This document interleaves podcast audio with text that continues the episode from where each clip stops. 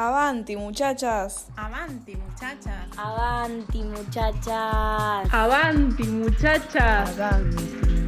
Avanti, muchachas. Avanti, muchachas. Avanti, muchachas. Avanti, muchachas.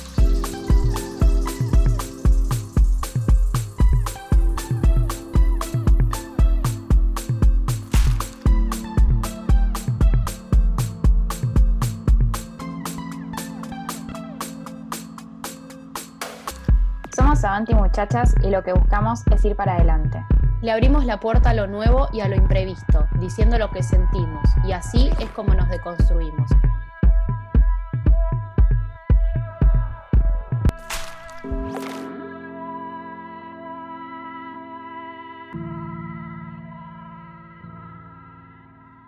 Sigamos hablando de costumbres socioculturales de mierda.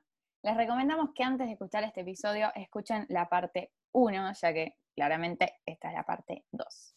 Ahora sí, costumbres de mierda número 9. Que el hombre escupa donde quiera, a gusto y placer. Esta me encantó porque la relaciono con la costumbre de mierda que habíamos dicho de que el hombre se sienta ocupando Mm. todo el espacio del universo, sobre todo en los, en los transportes públicos, y vos quedas como hola. Entonces, esto es algo bastante parecido, sobre todo porque si yo lo hago, yo, mujer cis, si yo lo hago es un asco, ¿no? Pero digamos que en sí escupir es un asco. ¿Qué necesidad tenemos de escupir? O sobre todo cuando hay gente a nuestro alrededor. Quizás a mí me pasa mucho eh, cuando estamos jugando al fútbol, que hay veces que tenés la necesidad. Pero bueno, si yo lo hago, nuevamente repito, es un asco. En cambio, en la cancha de al lado estamos todos escupiendo a los cuatro vientos. Entonces, me parece que también es, es algo que tiene que ver con el tema de, de igualdad. O sea, si escupimos, escupimos todos. Y si no, podríamos, podríamos, sí, un asco, pero ¿por qué hay una diferenciación en eso? Hasta en eso. Me parece algo, nada, de última, hagámoslo en un lugar en donde estemos soles, porque si no, Es eh, que, no mm, es. Me hizo pensar en los ruidos que hacen algunas personas. Siento que viene con la edad. Claro. Cuanto más grandes, es como que hacen su... No sé cómo explicarlo. Tipo, cuando con, con la boca, con la garganta, con la nariz, ¿viste? Hacen Claro, ruidos. como que hay todo un proceso previo a escupir, no es escupo y ya, es como ni- todo un mecanismo. En general, igual, no necesariamente para escupir. Tipo, ¿viste esa gente que la tenés al lado y hace ruidos? ¿Sabes de lo que hablo? A mí me hables, pues yo tengo un problema con los ruidos y las personas, pero... Qué asco. pero sí. Bueno, entonces por eso, es, es también un poco empatizar en el otro y en la, qué sé yo, no, no, no me parece lindo ver a una persona escupir, o sea, tampoco me tiene que parecer lindo, pero no es agradable, o sea, universalmente no es agradable y universalmente lo hacemos, ¿por qué? Porque es una costumbre sociocultural de mierda, básicamente. Costumbre de mierda número 10. Insultar con palabras que denotan discriminación, como puede ser negro, puta, gordo de mierda, mogólico. El hecho de usar palabras para insultar que son una característica de otra persona demuestra que para vos esa característica de esa persona es mala. Digo, por ejemplo, si bardeas, voy a inventar una acá en el momento para no ofender a nadie, si insultás a alguien diciendo ruludo, es como que le estás diciendo a esta persona que tiene rulos que es malo tener rulos, entonces puede ser una ofensa para otro, como si yo te ofendo a vos, jo, diciéndote, ¡eh, ruluda de mierda! Es como que claramente estoy diciendo que los que tienen rulos son algo malo. Entonces, básicamente, estamos ofendiendo con, con todas estas palabras a un montón de gente, porque encima son un montón de personas. O sea, además, lo que no encaja en, estas, en estos insultos son solo las personas hegemónicas. Exactamente, es como que utilizamos estas palabras de forma peyorativa, porque ahí está el insulto, el insulto es una forma peyorativa. Y sobre todo, hay algo que también eh, molesta mucho, es cuando vos haces, notás o le haces notar a la otra persona que utilizó una de estas palabras, es como, no, bueno, es un chiste, no te lo tomes. No, no es por mí, quédate tranquilo, o sea, no, no es algo, pero me parece que ahí es donde tenemos que hacer más hincapié y tenemos que ser más conscientes. ¿Sabes qué? Sí, estuvo mal, lo dije, no lo quise decir, es una costumbre que tengo, que tengo que empezar a cambiar, a mí me, me hace mucho ruido cuando escucho estas cosas.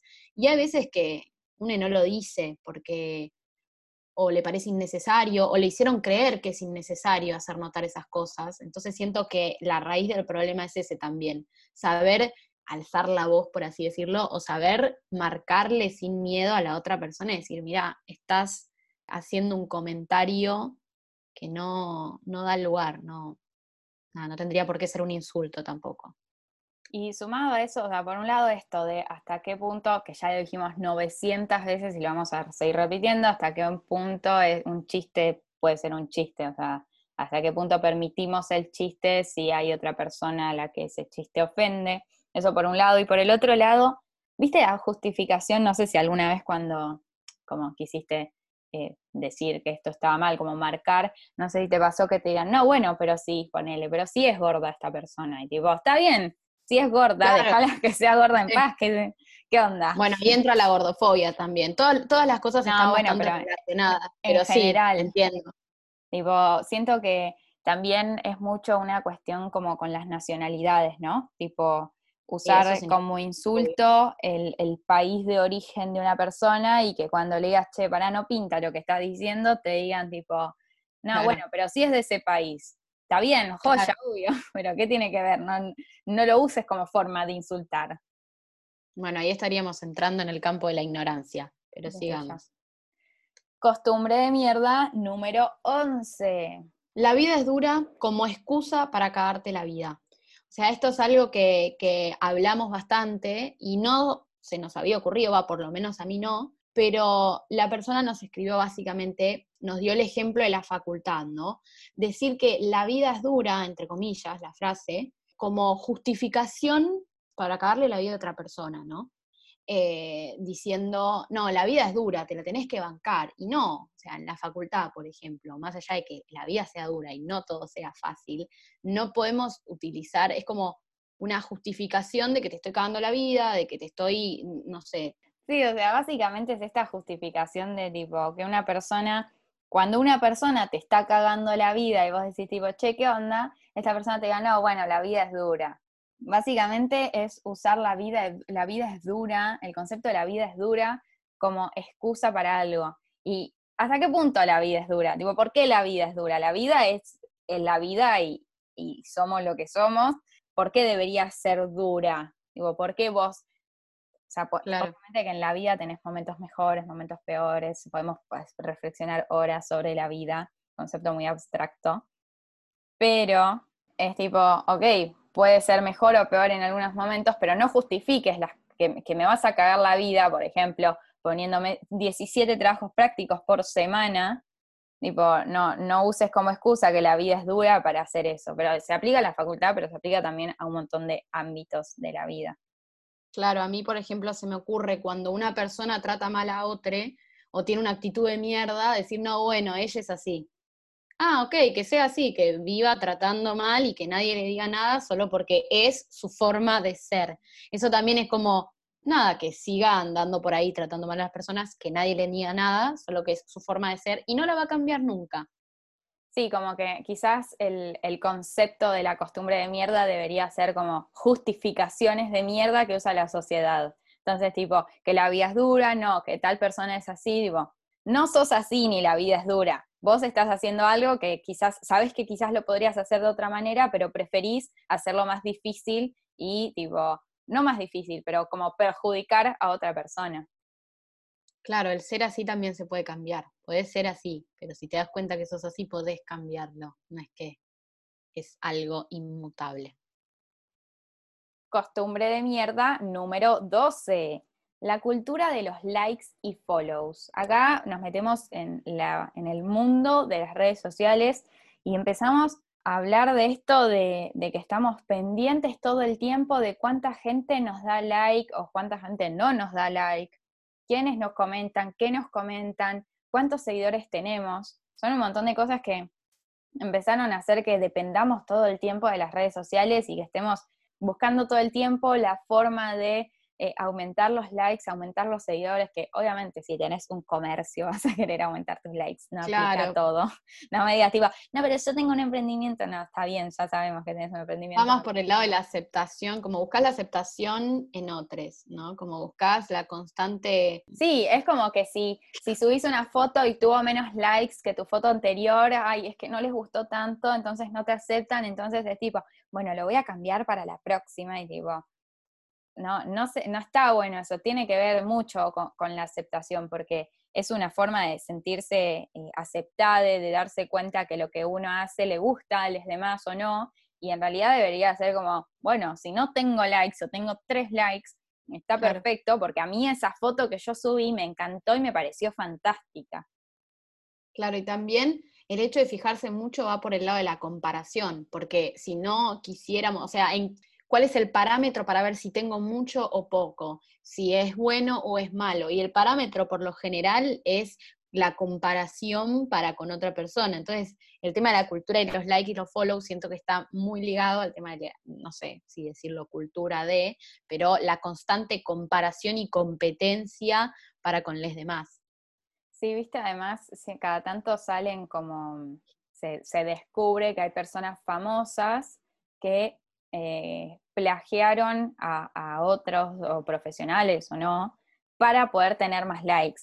Como que también es eso de, la competencia, ¿no? Como, eh, uy, encontré esto que va a hacer que yo tenga muchos más likes que los demás, que es todo esto que vos estabas diciendo antes. Entonces, tipo, como que la cultura de los likes y los follows desencadena, la cuestión de la aceptación, la cuestión de la competencia, la cuestión del plagio. Costumbre de mierda número 13. Sexualizar. El fenómeno de sexualizar todo. Acá eh, escribimos dos puntos que tienen que ver con eso y, recibimos respuestas de, estas, de, esta, de este fenómeno, por así decirlo, de esta costumbre de mierda. Y va por el lado de eh, sexualizar todo, básicamente. Por un lado, tenemos el hacer chistes sobre cosas sexuales constantemente, comentarios, y que todo te llega a lo sexual. Sobre todo, bueno, dependiendo de la generación, el chiste va cambiando, el comentario va cambiando, pero todo lo que hagas tiene una connotación que va por ese lado. Y eso nos lleva a un segundo ítem, podríamos decirlo, que es la sexualización de las niñas. Y esto ya pasa a ser algo un poco macabro, porque el ejemplo es preguntar si tienen novia a temprana edad y hacer chistes sobre eso, que no solo pone incómoda al niño, sino que genera un tabú para este, que incita a la sexualización temprana de los cuerpos. Y es algo que vos decís, no puede ser, yo no sexualizo a un niño. Pero con estas cosas son como huellas tempranas.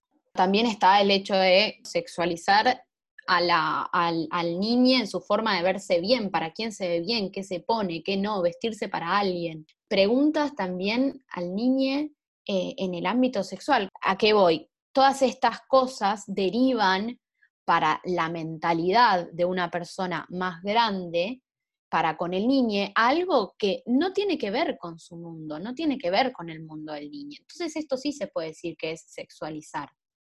Sí, además eh, me hace pensar en dos cosas. Por un lado, esto que estás diciendo como las preguntas que no tienen que ver con el mundo del niño, como que es claramente un, no sé qué, qué palabra usar, pero es esto el hecho de, de que hacemos que el niño saltee etapas. Entonces, viste que es como que de la nada el niño que debería estar en una etapa de su vida de que no le preocupen un montón de cosas, se empezó a preocu- a preocupar por estas y como que de repente una persona que tiene que tener una edad está, no sé, tres años adelantada a esa edad y como que cambia completamente lo que, lo que, el desarrollo del niño. Y por otro lado, también la movida del, del verse bien y de la forma de vestirse, el vestirse sexy, me hizo pensar en el típico horrible comentario de padre, generalmente es de padre, cuando dicen, cuando alguien ve a su hija y le dice, ¡eh, qué linda! Y entonces el padre dice, sí, ya saqué la escopeta. Ese, ese, no sé, no, ni qué es, tipo, no sé en qué, cómo clasificarlo, pero es un comentario machirulo, horrible, posesivo, Es que además- sexista.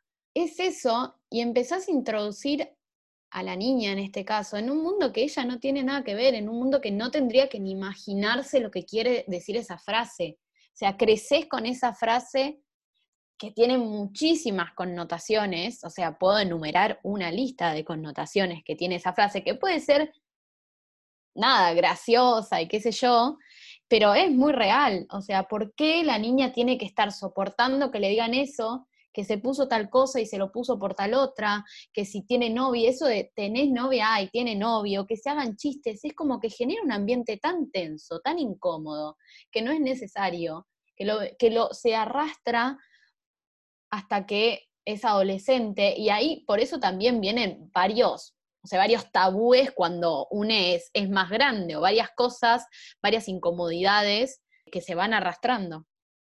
Sí, como que es todo un tema, esto como la sobreprotección, el famoso guardabosques, creo que es el concepto.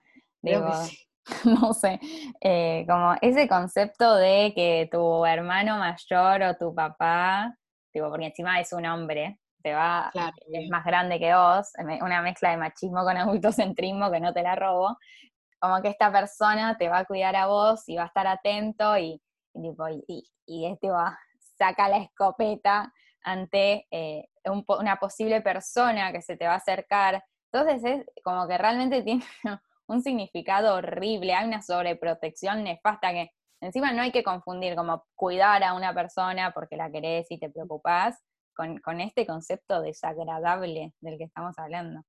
Claro, además, ¿qué es lo que dice la sociedad, no? O sea, yo la tengo que cuidar, no le voy a enseñar a los demás a que no le tienen que hacer nada, o sea, yo la tengo que enseñarle a que tiene que tener alguien que la cuide. Es lo mismo que con el tema de las violaciones, o sea, ¿por qué no enseñamos a no violar y le enseñamos a la niña que tiene que tener cuidado o derivados. Costumbre de mierda número 14. Querer tener siempre la razón y además no saber cerrar el orto. Me parece fantástico.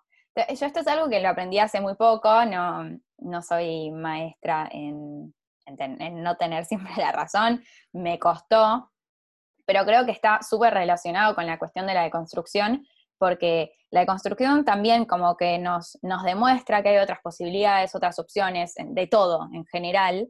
Entonces está bueno eh, esto, como entender que no siempre vamos a tener la razón, o ni siquiera es la razón, porque la razón siempre es algo súper subjetivo, sino más bien como que puede haber otras posibilidades y que mi opinión no va a ser la única y que probablemente haya opiniones parecidas a las mías y otras controvertidas con las mías.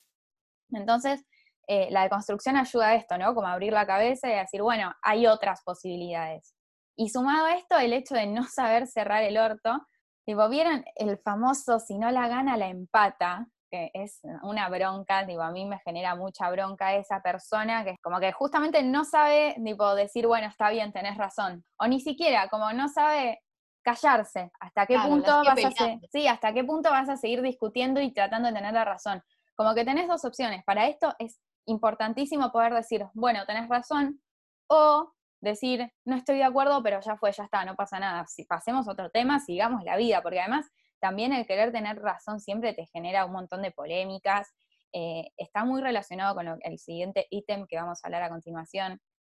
Pero vieron que siempre es como eh, las charlas en las mesas, vieron que hay temas que en las mesas familiares no se pueden hablar, tipo, no se puede hablar de religión, de, de política. Y no obvio que no vamos a poder hablar de estas cosas, en mi caso por lo menos no pasa igual, pero no obvio que no vamos a poder hablar de estas cosas y todos van a querer siempre tener la razón. Claro, claro, o, no querer explicar quizás su punto de vista, o no querer escuchar al otro, porque quizás el otro sí, bueno, puede ser que esté equivocado y vos tengas la razón, pero hay una cuestión de formas y formas. O sea, para eso está la comunicación, ¿no? Para poner en debate distintas cosas y como aprender en conjunto, dicho así más de una manera más romántica, aprender más en conjunto, no todo tiene que ir al choque, ir a la pelea, ir a no sé qué. Costumbre de mierda número 15.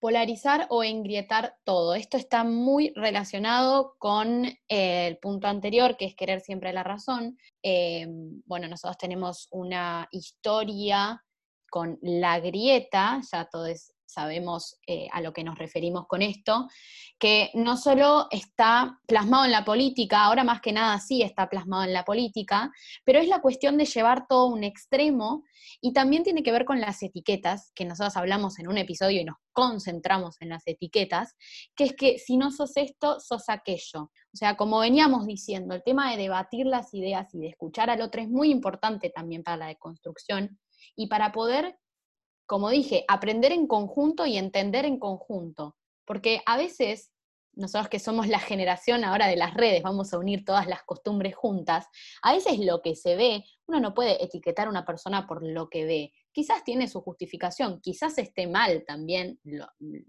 justificación que tenga para lo que cree, pero está bueno escuchar y decir, mira, no creo que sea así, te voy a explicar por qué. Y que ahí la otra persona pueda poner eh, en evidencia lo que dijo, poner en, nada, en duda lo que dijo y generar como una comunicación, comunicación perdón, un poco más equitativa, porque siempre tenemos la costumbre de eso, señalar a alguien porque hace algo y no saber bien lo que le pasa a esa persona con ese algo. Quizás está desinformada y, y puede pasar, la desinformación es algo súper común y decimos y llegamos a conclusiones en base a la desinformación que es lo que genera también esta polarización eh, de pensamientos. Entonces es, es algo que ojalá en las futuras generaciones, nuestra generación también, pueda empatizar un poco más con el otro y entender de que hay distintas opiniones y que cada uno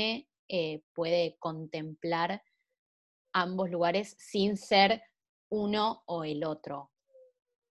Sí, es esto de como evitar el extremismo, porque puede haber otras opciones.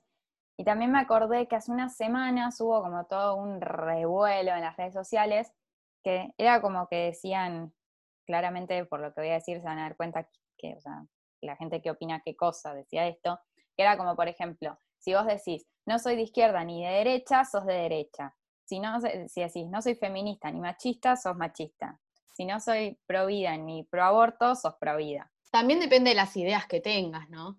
Y claro. También depende de la persona en sí. Si yo salgo a decir no soy esto ni soy lo otro, también esa persona en su cabeza tiene también entender por qué lo hace y saber el contenido de lo que está diciendo. No sé si me explico. Es algo bastante eh, polémico en sí, eh, pero todo este revuelta que se generó también habla de lo que estamos diciendo.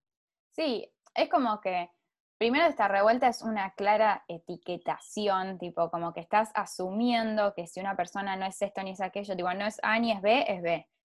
Banca, ¿por qué? ¿En base a qué criterio científico estás usando? Tipo, te, te lo dijo alguien que lo chequeó con la ciencia o lo estás diciendo porque te parece mientras estás tirado en tu cama. Eh, y por otro lado, obvio que como que probablemente si tenés una idea de algo, es como hay un hilo común entre tus ideas, como que nosotros manifestamos a lo largo de los distintos episodios un hilo común de ideas, no es que en un episodio decimos una cosa y en otro algo que nada que ver, tenemos una movida en común, pero no por una cosa vas a hacer otra y además, ¿por qué tenés que también salir a decir no soy esto ni soy aquello? ¿Por qué te tenés que definir? ¿Por qué te tenés que definir por la negativa además? Ahí como, como esto de polarizar y engretar también lleva a definirse, a etiquetar y, como dijimos antes, a las peleas en las mesas familiares completamente innecesarias. Costumbre de mierda número 16. Presumir superioridad moral. Y este me encantó. Al principio no lo entendía, le di unas vueltas y dije, epa, lo banco. Básicamente es esto de que demuestro que yo soy buena, o bueno, buena, porque hago algo en particular. Yo hice esto, entonces yo soy re buena persona. Si vos hiciste esto porque sos buena persona, no tenés que andar contándolo porque es. Como que cuando haces algo porque sos bueno, no andas diciendo soy bueno. La, buena persona jamás dice soy buena persona. La buena persona hace las cosas porque es parte de, de su ser. Bueno, obviamente que entramos en una discusión, qué es ser bueno, qué es ser malo, no es tema de este episodio, pero viendo a la buena persona como alguien con hashtag superioridad moral y muchas comillas, viendo a la buena persona con ese criterio, la buena persona es como que lo hace porque lo quiere hacer, porque le pinta, entonces no vas a andar diciendo y buscando reconocimiento por lo que haces. No, porque yo cuando vos estabas triste hice todo esto, José. Digo, bueno, no te pido nunca más nada, Flor. Claro. Si yo hice todo eso por vos porque yo quería, porque sos mi amiga, digo, no te lo voy a andar presumiendo, José, cuando estuve, cuando estuviste triste hice esto, así que vos tenés que hacer algo mejor, digo, no, bancala. Claro, hacer cosas para poder después decir que sos de alguna forma, que sos humilde o sos buena, o yo lo hago porque soy buena, porque, porque quiero que tal cosa, yo. Y esas cosas por lo general, por lo general no se dice, pero ahora vayamos a la costumbre más particular, que es hacer las cosas para decirlas. O sea, para decir que sos de tal forma, para decir que, que nada, que quizás después te mereces algo por haber hecho eso. Entonces, es esa la costumbre. Y hay ejemplos bastante claros que pueden formar parte de este bloque, digamos, de presumir esa superioridad moral eh, como costumbre que tenemos de hacer las cosas también.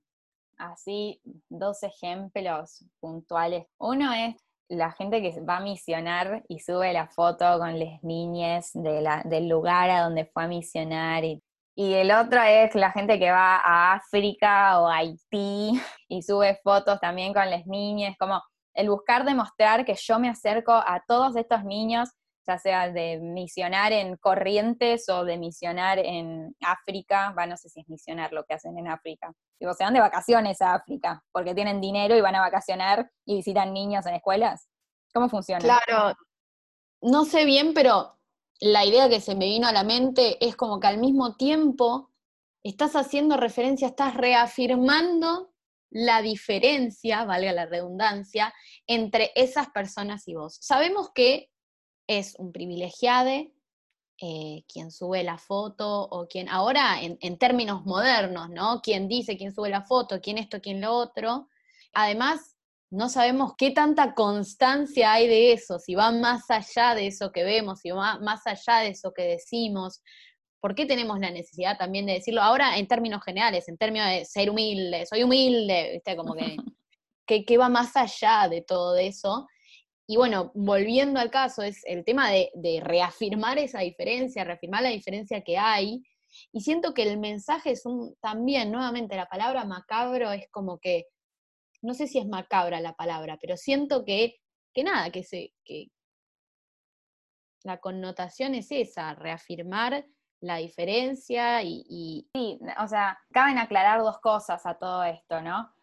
Una es que no es que estamos juzgando a las personas que decían, ya dijimos mil veces que cada uno hace con sus redes sociales lo que se le canta, así que nada, si querés subir tu foto, subila a la red social o, si me querés venir, estamos en una reunión de 50 personas, si querés agarrar el micrófono para contar que fuiste a misionar, joya, hacelo, hacé lo que quieras, no te queremos juzgar. Tampoco la idea es juzgar a nadie, sino como que estamos hablando de esta, de esta costumbre que es eh, buscar demostrar eso, buscar demostrarlo. Y también cabe diferenciarlo de él. Te cuento esto que yo hice que es bueno porque me parece bueno también que vos lo puedas hacer, tipo, no sé, como viste cuando quizás hay una colecta de algo, entonces está bueno difundir, no, no sé, mismo cuando están pidiendo sangre para alguien, esas cosas como compartir, tipo, no escribo yo fui a donar, entonces claro. no, no me pará, no, no, digo, tampoco Cada estamos yendo al sabe. extremo. Sí, Claro, como que cada uno sabe. La persona que se va a sentir ofendida con esta costumbre es porque entiende a lo que estamos yendo y como que se dio cuenta de lo que estamos diciendo.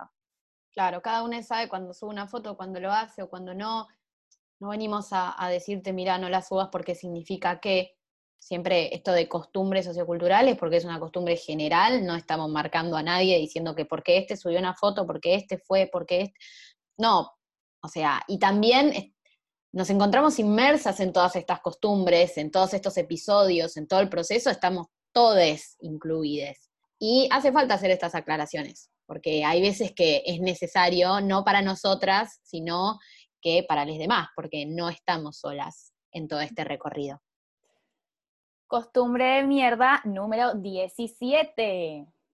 Fanatismo post-mortem. ¿Qué quiero decir con fanatismo post-mortem? Es como, me sale la palabra venerar, como cuando una persona muere post-mortem, significa después de la muerte, empezar a querer a esa persona. No, no, sé si a querer a esa persona, suena también un poco medio raro, pero automáticamente, después de que una persona muere, famosa, no famosa, quien sea, artista, automáticamente la aman, le aman. O sea, esto también se ve, yo pensé en ejemplos más de personas eh, conocidas, en famosos, que la nace, muere un escritor, no sé qué, y empezamos a conocerlo. empezamos como a ser eh, fan de, esa persona o, a reconocer su laburo después de que haya muerto. ¿Qué puede ser? Podés descubrir a esa persona, pero es esta costumbre de sentir de la nada como muchísima pena. Sí, a ver, o sea, es como que la semana pasada falleció Kino, eh, un gran caricaturista, historietista, humorista, básicamente el inventor, el creador de Mafalda, que eh, por lo menos en Argentina eh, es muy conocido y muy renombrado. Sinceramente, en mi caso personal, yo como que nunca había nunca me había metido en el mundo de Mafalda, o sea, con suerte sabía quién era Mafalda, había leído alguna vez, pero no mucho. Mm. Y cuando falleció, como claramente las redes se llenaron, tipo, explotaron las redes con eh, distintas historietas de Mafalda y de los otros personajes, y como que de repente todo el mundo era fan de Kino.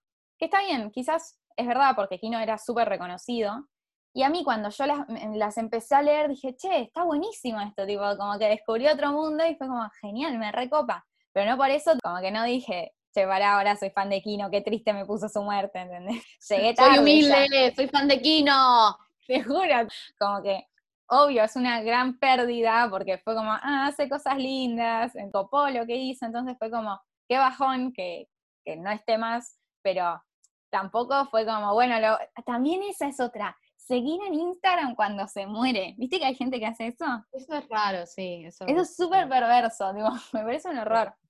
Pero así en general, como que quizás lo que más busco decir con, esto del fanatismo de cuando se muere alguien, es que como que yo siento, ya fuera de, de los famosos, de famoses, es como que siento que cuando una persona se muere alguien que conoció, no su abuela, algo mucho más lejano, digo, alguien que viste dos veces, como que a la gente le gusta estar cerca de la muerte y sentirse víctima de eso, como que a la gente le gusta eh, victimizarse, ¿no? Como sufrir por cosas que quizás son un poco más ajenas. Otra vez vamos a aclarar, no estamos juzgando los sentimientos de nadie.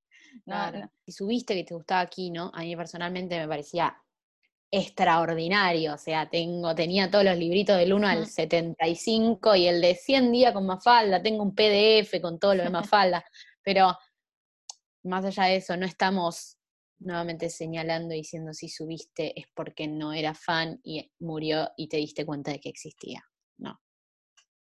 No, o sea, como que, es, es una paja tener que aclarar siempre, tipo, che, no te sientas mal, eh, pero, pero los susceptibles, les susceptibles existen, así que tenemos que aclararlo.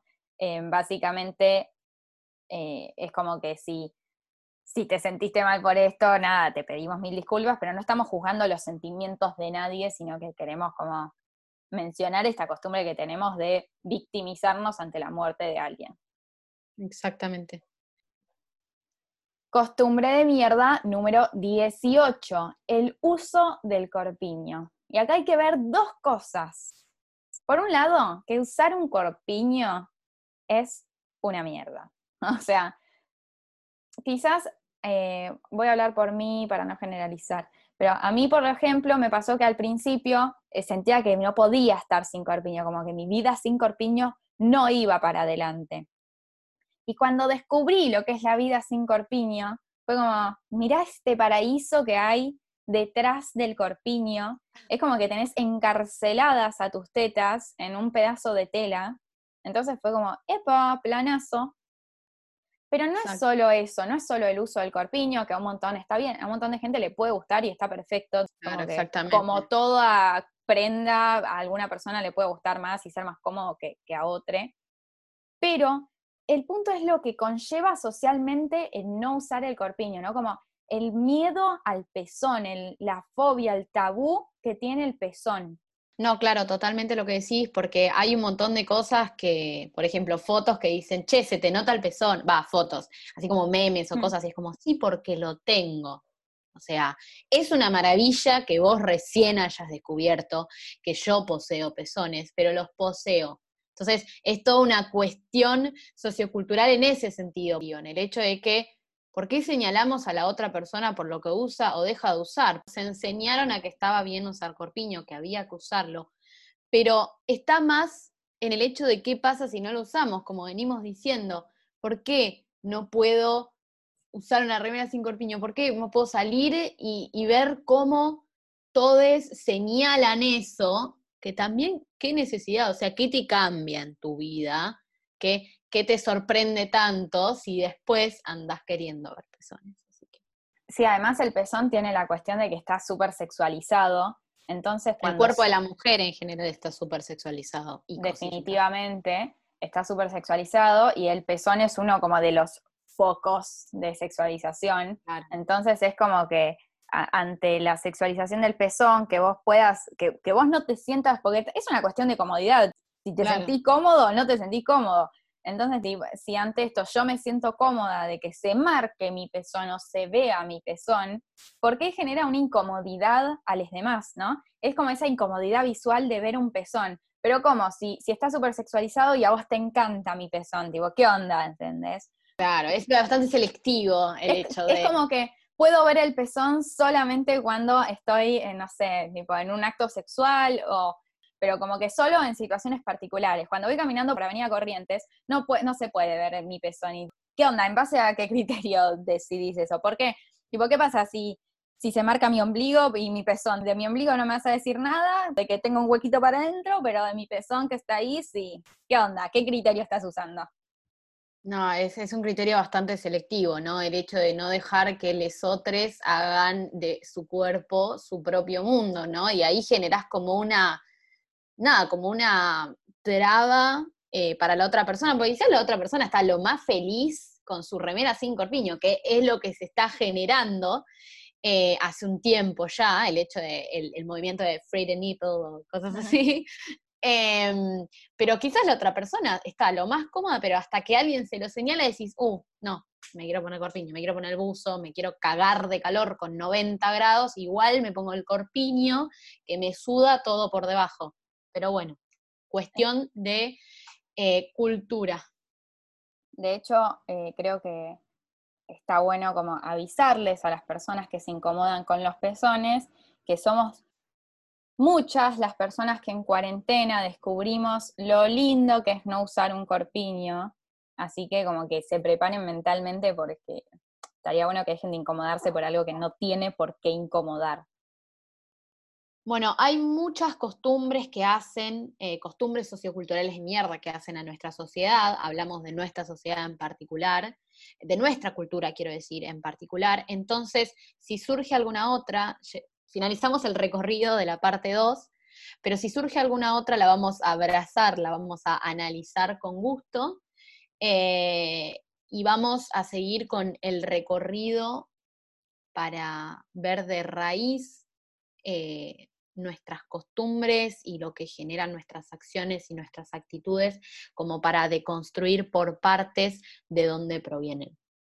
No se olviden que nos pueden seguir en nuestro Instagram, arroba avantimuchachas guion bajo, y que ahí pueden depositarnos todas estas costumbres nuevas que se les vayan ocurriendo, o cualquier otro tema de lo que, del que quieran que, que hablemos y reflexionemos para deconstruirnos todos juntos.